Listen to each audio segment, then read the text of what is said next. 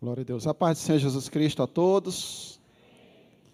Vamos à palavra de Deus. Convido a igreja a abrir a palavra no livro dos Salmos, Salmos de número 101.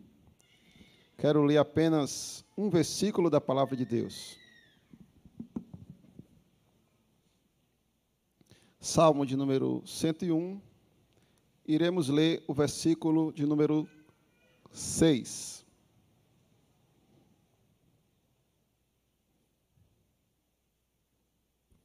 Diz assim o texto sagrado: todos encontraram?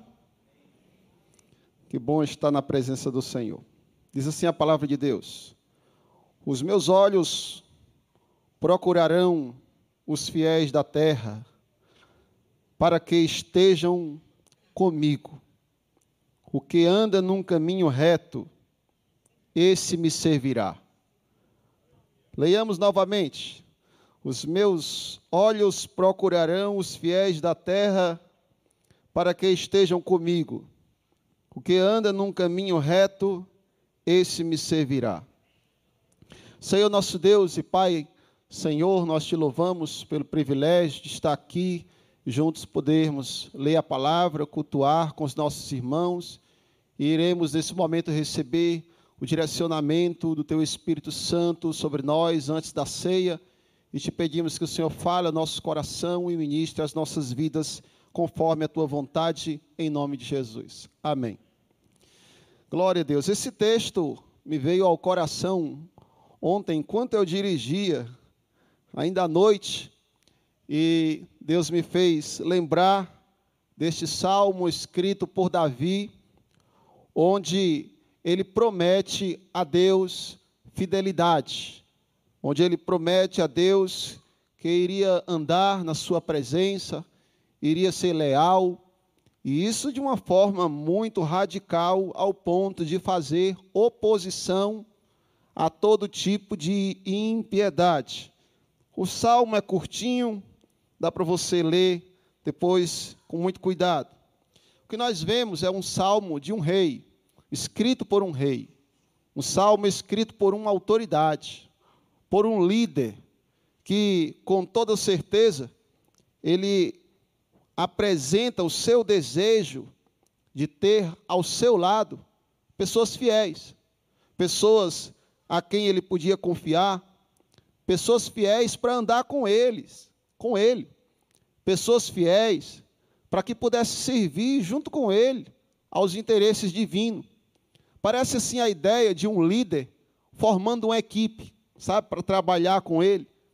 E se ele precisa de uma equipe que atenda às suas expectativas, logicamente, ele precisa procurar os melhores, os mais capazes, mas não apenas no quesito técnico, mas também na questão do caráter. Então, ele apresenta diante de Deus a sua, a sua oração e escreve esse salmo mostrando como ele há de ser rigoroso em procurar as pessoas certas, em procurar os fiéis. Os fiéis da terra era o alvo dos olhos desse homem de Deus. Sobretudo, essa busca do Davi por pessoas fiéis tinha o intuito máximo de agradar a Deus, porque ele sabia que Deus é fiel no entanto, quando a gente fala em procurar os fiéis, isso acaba sendo algo até muito difícil quando a gente pensa é, no que é o ser humano na sua profundidade, porque nós vemos como isso pode ser profundo se você pensar o que é um ser humano fiel. Mas destacamos aqui que os fiéis da terra seriam pessoas leais, pessoas de confiança, pessoas honestas, pessoas íntegras, retas, tementes a Deus, pessoas que se desviavam do mal. Então, Davi, ele tinha interesse exatamente nesse tipo de gente, para que estivesse com ele, para que andasse com ele e para que servisse a ele. Quem está me entendendo, diga amém. Mas, Parece assim haver até uma certa contradição quando o salmista, no Salmo 14, versículo 2 e 3, ele expressa palavras um tanto que polêmicas que são repetidas no Novo Testamento. Pelo menos um dos versículos que diz, Salmo 2, Salmo 14, versículo 2 e 3, que o Senhor olhou desde os céus, quem foi que olhou? Olhou desde os céus para os filhos dos homens, para ver se havia algum que tivesse entendimento e buscasse a Deus. Porém, desviaram-se todos e juntamente se fizeram imundos. Não há quem faça o bem, não há sequer um. Vejamos então a extensão da mensagem de hoje e a aplicação daquilo que Deus quer falar conosco. Porque se por um lado você tem um texto onde um homem tem interesse de procurar os fiéis, aqui nós vemos Deus com o seu soberano modo de olhar das alturas, buscando fiéis na terra, mas vivendo a grave situação de não encontrar pessoas que atendessem essa expectativa de fidelidade. Meu Deus, que drástico. E isso é algo muito claro da palavra de Deus. Como o olhar de Deus continuamente, sempre esteve procurando pessoas fiéis. O Salmo 33, no versículo 13, diz que o Senhor olha desde os céus e está vendo todos, diga comigo, todos, os filhos dos homens. Isso já derruba completamente a tese ou o sofrimento de alguém que diz o seguinte: será que Deus está olhando para mim? Por que, que Deus estaria olhando para mim? Pois a palavra de Deus nos diz que o olhar de Deus está sobre a terra, observando os passos, as obras de todos. E isso não é de hoje.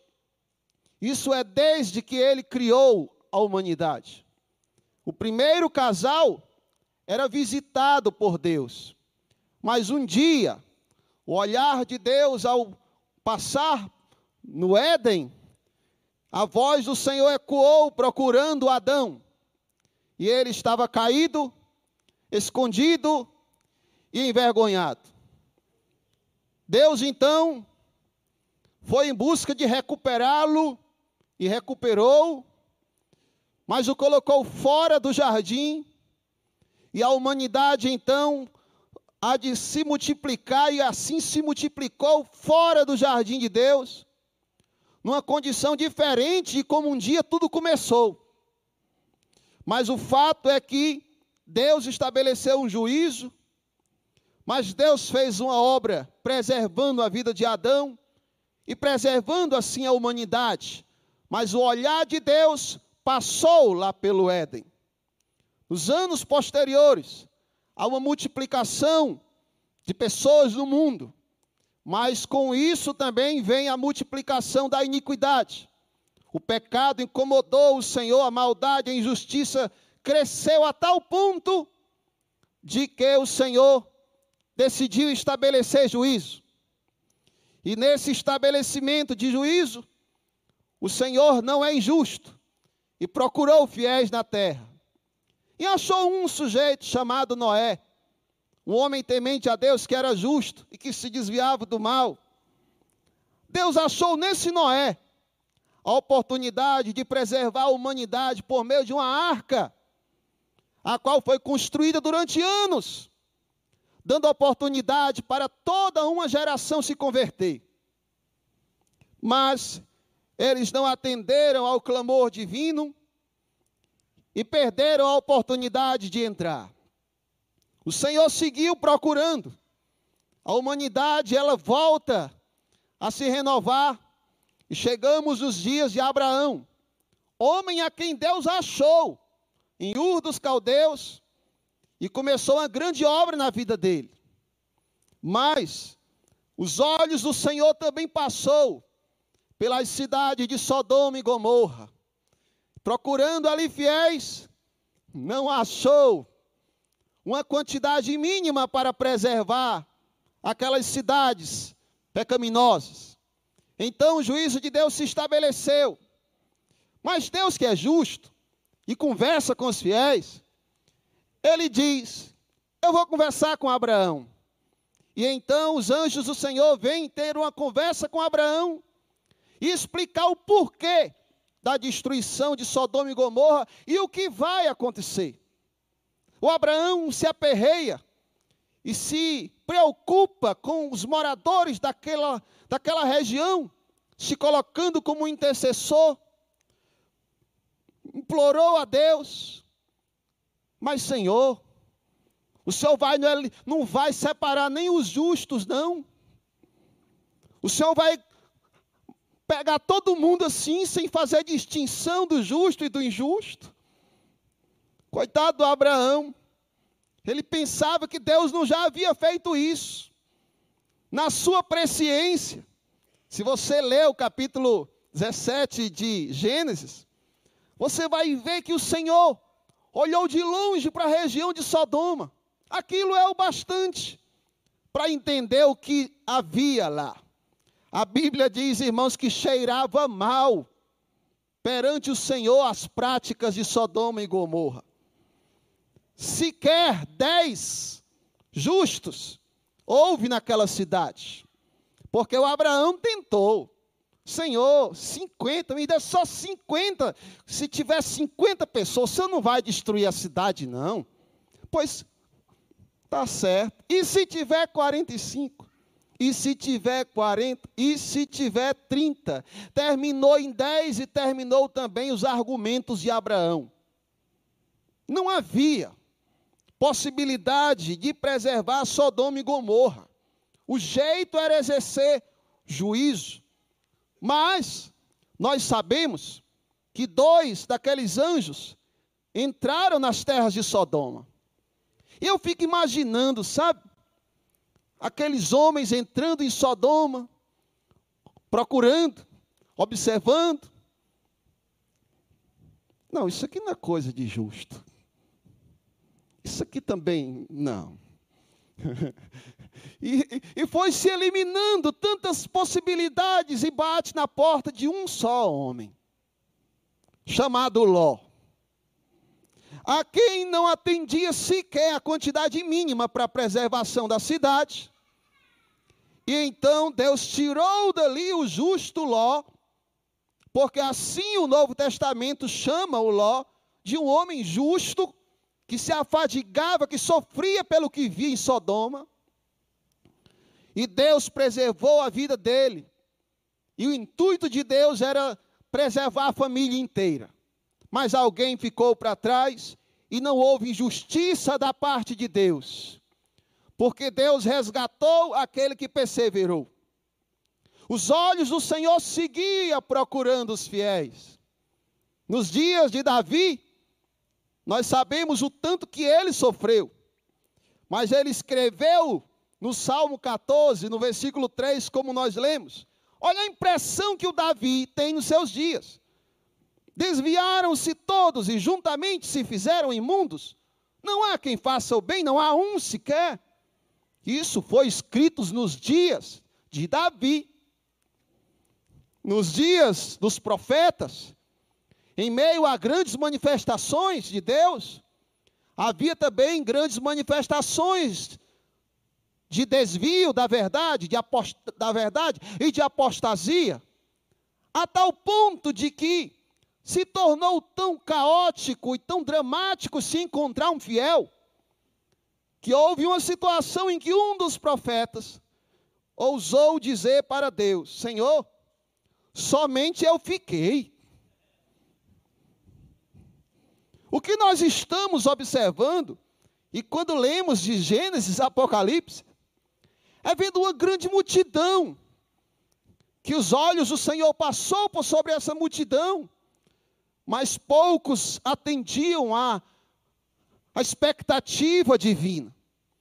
ainda nos dias dos profetas, dias de Jeremias, dias de Daniel, dias de Ezequiel, a nação israelita estava desviada do Senhor, andando cada um pelo seu caminho, seguindo a mentira.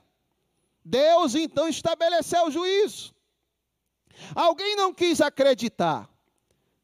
Não é de hoje que o ser humano subestima o juízo divino. Desde o Éden, o ser humano tem mania de subestimar a justiça de Deus, o juízo de Deus, porque há um entendimento de que Ele vai me dispensar. Pois Deus falou por meio da boca de alguém: 70 anos será o tempo da vossa provação, cativeiro no Egito. Mas alguém ignorou e disse: que conversa, não vai ser desse jeito, não. Deus não colocaria ninguém numa dificuldade dessa por tanto tempo. Porém, os olhos do Senhor passavam por sobre Jerusalém a voz do Senhor ecoava por meio daqueles que Deus levantou, que era a minoria, mas eles estavam lá como um remanescente fiel. Aí Deus, prestes a estabelecer juízo, disse pela boca de Ezequiel, capítulo 22, versículo 30: Busquei dentre eles um homem que estivesse tapando o muro. Quantos homens? Quantos homens? Um. E que estivesse na brecha perante mim, por esta terra, para que eu não a destruísse. Mas a ninguém eu achei. A situação se tornou tão dramática, que quando você lê o capítulo 14 de Ezequiel, Deus diz, ainda que aqui houvesse Daniel, Jó, e quem é o outro? Quem é o outro? outra referência de justiça, Daniel, Jó e Noé. Aquele Noé, leitor da Bíblia ali, ó. Nem ainda assim, parece que a quantidade mínima é suficiente para preservar e para impedir que não seja executado juízo divino sobre esta terra. Gente, nós vemos uma onda de frustração em meio a tudo isso. Quantas pessoas perderam a oportunidade? Quantas pessoas ignoraram o juízo, a justiça e o olhar de Deus? Mas ele estava da sua morada, contemplando todos os moradores da terra. Mas eles dormiram no ponto, até que Deus Aleluia! Louvado seja Deus. Em um tempo determinado, enviou o seu filho ao mundo. Glória a Jesus. Para de uma forma mais íntima, mais próxima, Deus conosco, o Emanuel, Jesus Cristo de Nazaré, o filho de Deus, veio ao mundo era uma oportunidade de olhar mais de perto, muito mais de perto, porque ele se fez carne e habitou entre nós. Ele sentiu o cheiro dos pecadores. Ele tinha o cheiro dos pecadores na sua roupa, porque ele abraçava os pecadores. Você sabe por quê? Porque se os olhos do Senhor estiveram procurando fiéis na terra, aí vem Jesus, o sumo pastor das nossas almas, procurando fiéis. Aleluia! Ele não foi procurar os seus fiéis nos templos, nas sinagogas, mas foi entre os pecadores que ele foi formar a sua equipe, que ele foi encontrar os seus fiéis. Isso parece assim um negócio difícil de entender. Porque nunca foi fácil encontrar gente fiel. Nunca foi muito fácil. Mas Jesus, ele tem a expertise de procurar onde ninguém imaginava que ia se encontrar. Gente fiel. E aí vem a polêmica do mundo. É que ele escolhe as coisas que não são e faz ser. Escolhe as coisas fracas e faz forte. Escolhe as coisas loucas e faz sábia. Aleluia, Jesus faz isso, irmãos e irmãos, crê? Aleluia! Ele não transforma apenas água em vinho. Ele transforma infiel em fiel, irmãos. Aleluia! Louvado seja o nome de Jesus Cristo para sempre. Porque o cenário que ele encontra é um cenário de frustração. Mesmo João Batista já tendo vindo antes dele, ainda a resistência era grandíssima. Passaram-se tantos, e tantos foram reprovados aos olhos de Deus. O cenário não era bom, mas ele não desanimou, pisou firme no chão de Jerusalém, nas terras da Judéia, olhando e dizendo: O que é que você está fazendo aí, pecador? Desça daí, hoje eu vou na sua casa. O que é que você está fazendo aí, pecador? Largue mão desse trabalho. Venha ser meu discípulo. O que é que você está fazendo aí, pecador? Largue mão dessa pescaria. Venha pescar almas comigo. E você, irmão dele, vinha junto. Olha que curioso, irmãos. E assim ele foi, juntando após si pecadores, aos quais ele amou, cuidou, ele olhou com um olhar de misericórdia. A forma dele captar uma equipe parece ter sido um tanto que diferente da de Davi. Porque o Davi, lá no Salmo, procurava fiéis prontos. Jesus não. Veio procurar infiéis para torná-los fiéis. Veja que coisa maravilhosa. Sabe por que isso? Sabe por que, que ele não tirou os seus lá dos templos, das sinagogas, e não escolheu lá? Porque muita gente já estava cheia de muita coisa velha e que não estava apto, pronto com o coração aberto para receber algo novo. E como Jesus, como um vinho novo, aleluia, ele não veio para se colocar dentro de um odre velho, portanto, ele preferiu pegar pessoas novas, pessoas que ainda estavam atolados na mentira, pessoas de má fama, que nem Zaqueu, que nem, aleluia, que ele teve um encontro que não foi um discípulo oficial entre os doze, mas teve um encontro especial, mesmo tendo uma fama, Jesus come com ele. Mateus, que ninguém confiaria no homem daquele, Jesus confiou. Porque é muito fácil você entender um fiel já pronto. Mas Jesus não. Jesus ele prefere ter o trabalho de pegar aquele que não é de levantar da sarjeta, aleluia, que levantar do charco de lodo, de levantar o indigno e dizer: Eu estava procurando você. Eu? Você, mas eu. Sim, é você que eu quero para ser o meu discípulo. Aleluia. Quem pode glorificar a Deus por isso, irmãos? E o seu método era a sua graça. Aleluia! Porque ele olhava de modo diferente. Ele sentia a necessidade diferente. Aleluia, sendo ele o mais fiel, na verdade, sendo ele o único fiel.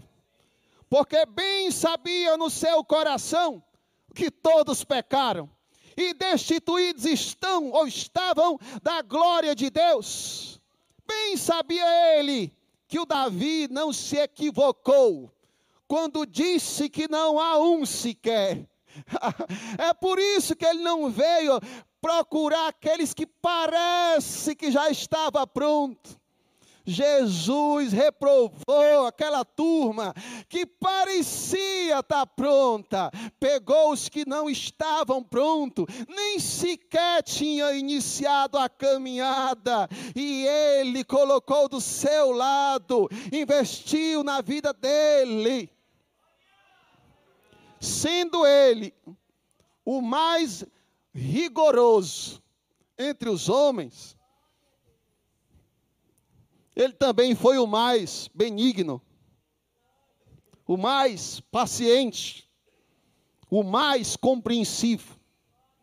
Ou você acha que o peso das palavras de Davi, no salmo em que li, mostra Davi tendo um, um rigor maior do que o de Jesus?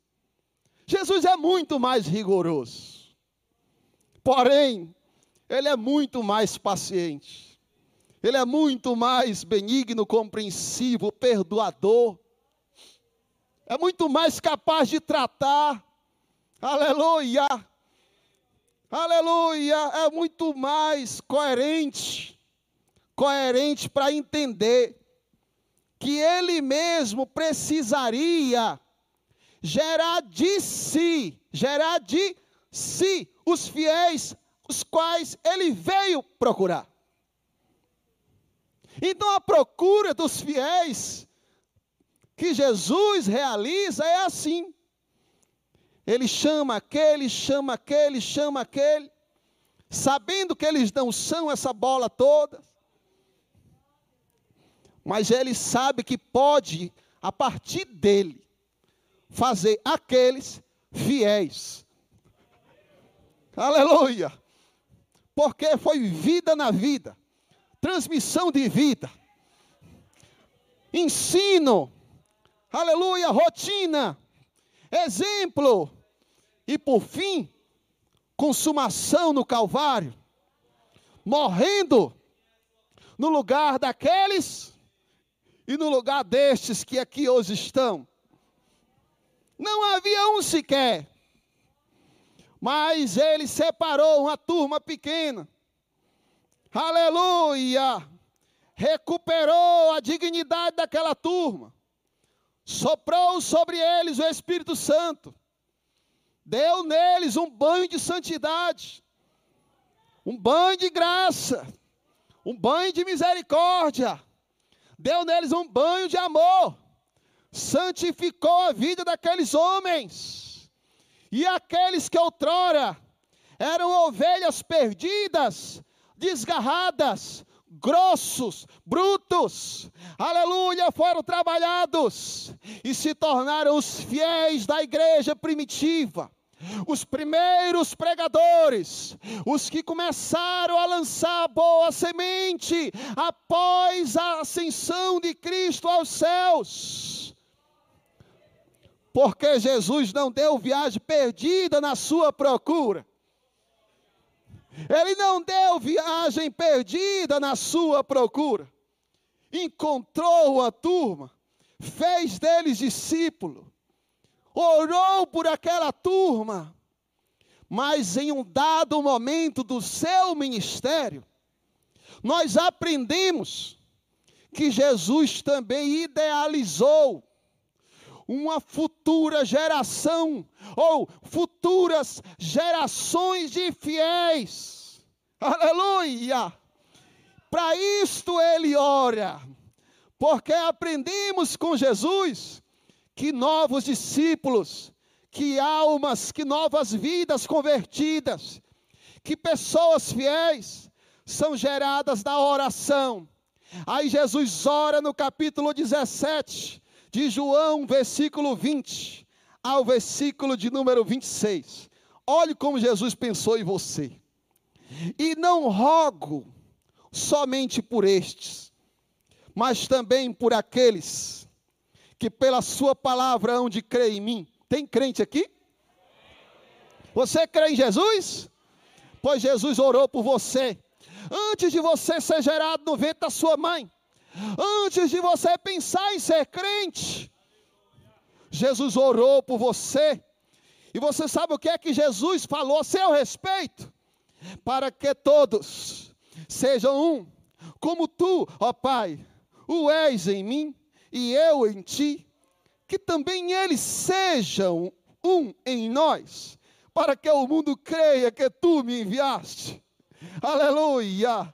Eu dei-lhes a glória que a mim me destes. Aleluia, para que sejam um, como nós somos um. Aleluia, nós recebemos algo de Deus, irmãos. E Jesus continua, eu neles, aleluia, tu em mim, eu neles, Jesus está em vós. Jesus está no meio da igreja, Jesus está no coração dos crentes, Jesus está na vida desses discípulos que hoje confessam seu nome. Eu neles, tu em mim, para que eles sejam perfeitos. Como pode? Como é que vai ser isso? Como é, pastor? para que sejam perfeitos. Será que Jesus estava orando de, de forma equivocada? Aleluia. Jesus pensou até na perfeição dos futuros crentes dos futuros discípulos. Você sabe o que é que a perfeição aqui quer dizer? É a fidelidade. Jesus orou tanto pela geração de uma nova quantidade de discípulos, mas também orou para que esses discípulos sejam fiéis. E os olhos do Senhor hoje passam sobre a nossa geração, procurando os fiéis, procurando os fiéis não apenas na cidade, mas procurando os fiéis, irmãos, no, em todos os lugares da terra, nos quatro cantos da terra, porque Jesus, ele não deu viagem perdida. Jesus, ele não morreu por uma causa perdida. Jesus morreu para resgatar você do mal, para mudar a sua condição, para lhe dar dignidade, para você ser o ser humano que jamais ninguém seria capaz de tornar você. Aleluia! Mas sobre tudo isso, Jesus fez tudo tudo isso para fazer de você uma pessoa fiel. Aleluia, louvado seja o nome de Jesus. E ele continua procurando os fiéis. Pai, versículo 24: Aqueles que me deste eu quero, e quero que, onde eu estiver, também eles estejam comigo, porque Jesus tem negócio com os fiéis, irmão. Davi queria os fiéis pertinho dele. E onde é que Jesus quer os fiéis? Comigo. Para que vejam a minha glória que me deste, porque tu me has amado antes da fundação do mundo. Pai justo, o mundo não te conheceu, mas eu te conheci. E estes conheceram que tu me enviaste e eu lhes fiz conhecer o teu nome, e lhe farei conhecer mais, para que o amor com que me tens amado, aleluia, esteja neles e eu neles esteja. Você sabe o que é que Jesus está fazendo? Intercedendo junto ao Pai pela sua vida e ele consumou a sua obra, fez tudo o que precisava fazer, pensando também na sua vida.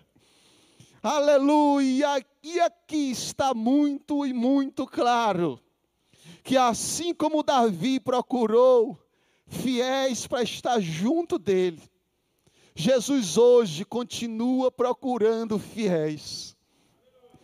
E nós aprendemos aqui hoje que os fiéis que Jesus procura, nem sempre é aqueles que já são, mas é aqueles que ainda não são.